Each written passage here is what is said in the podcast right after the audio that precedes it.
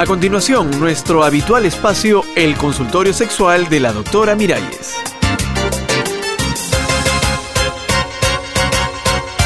Amigas, amigos, ¿qué tal? ¿Cómo están? ¿Cómo van esos ánimos? ¿Con buenas energías? ¿Con buenas vibras? Me alegro. Y también me alegro porque recibí un correíto de un amigo que me dice esto.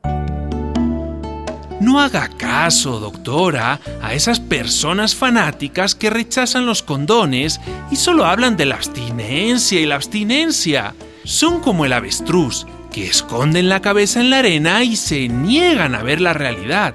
Negar que los jóvenes tienen vida sexual no ayuda a resolver los problemas. Para mí, el ideal es que si un muchacho o una muchacha deciden tener relaciones, estén informados de los riesgos de enfermedades de transmisión sexual y de un posible embarazo.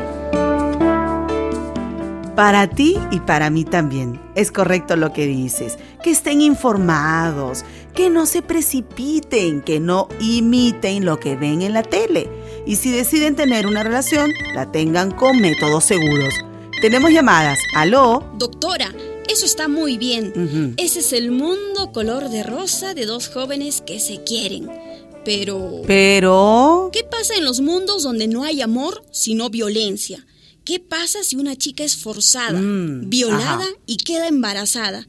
¿Qué puede hacer? Mira, una chica o una grande, ¿no? Porque ningún embarazo que no sea deseado debe seguir adelante. Pero en fin, estamos hablando ahora de embarazos adolescentes. Eso, eso, doctora. ¿Qué puede hacer una adolescente abusada? Pues mira, para mí, una excelente solución son las pastillas del día siguiente. Pastillas. Las píldoras de emergencia. Esa chica lo primero que tiene que hacer es ir a una farmacia y comprar esas pastillas que funcionan si se toman en las primeras 72 horas, es decir, hasta tres días después del acto. ¿Y esas pastillitas no son abortivas, doctora? Ay, no, no, no, nada de eso.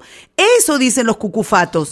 Pero la Organización Mundial de la Salud ya declaró que esas pastillas no son abortivas y no hacen ningún daño. Claro, pero la chica abusada va a la farmacia y le piden la receta o resulta muy cara. Ese es el problema. Sí, es verdad, ese es el problema. Sí. Por eso, un gobierno responsable, un ministerio de salud que quiere prevenir los embarazos adolescentes, tiene que asegurar el acceso fácil y gratuito a los condones, incluidas estas píldoras de emergencia. Totalmente de acuerdo, doctora. ¿Tenemos más llamadas? ¿Aló? Una consulta, doctora. Sí, dígame, caballero. Eh, doctora, ¿y si pasan tres días y tres semanas Ajá. y la adolescente se da cuenta de que no le baja la regla, que está embarazada, ah? ¿qué puede hacer? Bueno, ahí entra la conciencia de cada quien y la religión de cada quien. ¿Y la suya cuál es, doctora? Bueno, mi consejo Eso. sería que interrumpa ese embarazo.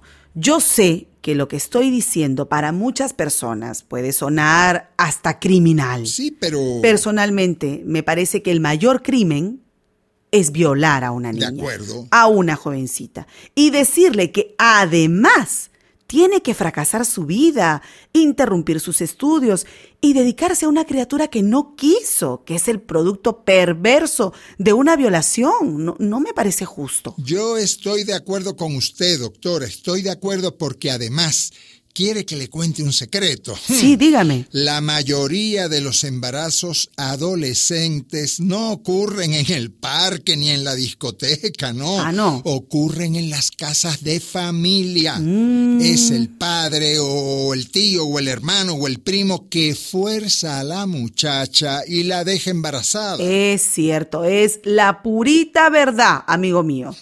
Y alguien me va a decir a mí que lo correcto es seguir adelante con ese embarazo incestuoso. Por favor. Uy, ay, ay, ay, ya se armó el revuelo, ¿ah? Seguro que están llamando las Provida para insultar y decir que soy una asesina. Pues yo pienso que si una chica violada decide interrumpir su embarazo, tiene todo el derecho de hacerlo.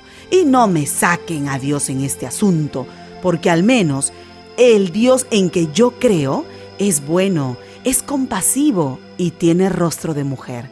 Dios es madre y sabe comprender a sus hijas cuando toman una decisión tan difícil, pero tan necesaria. Hasta la próxima, amigas y amigos.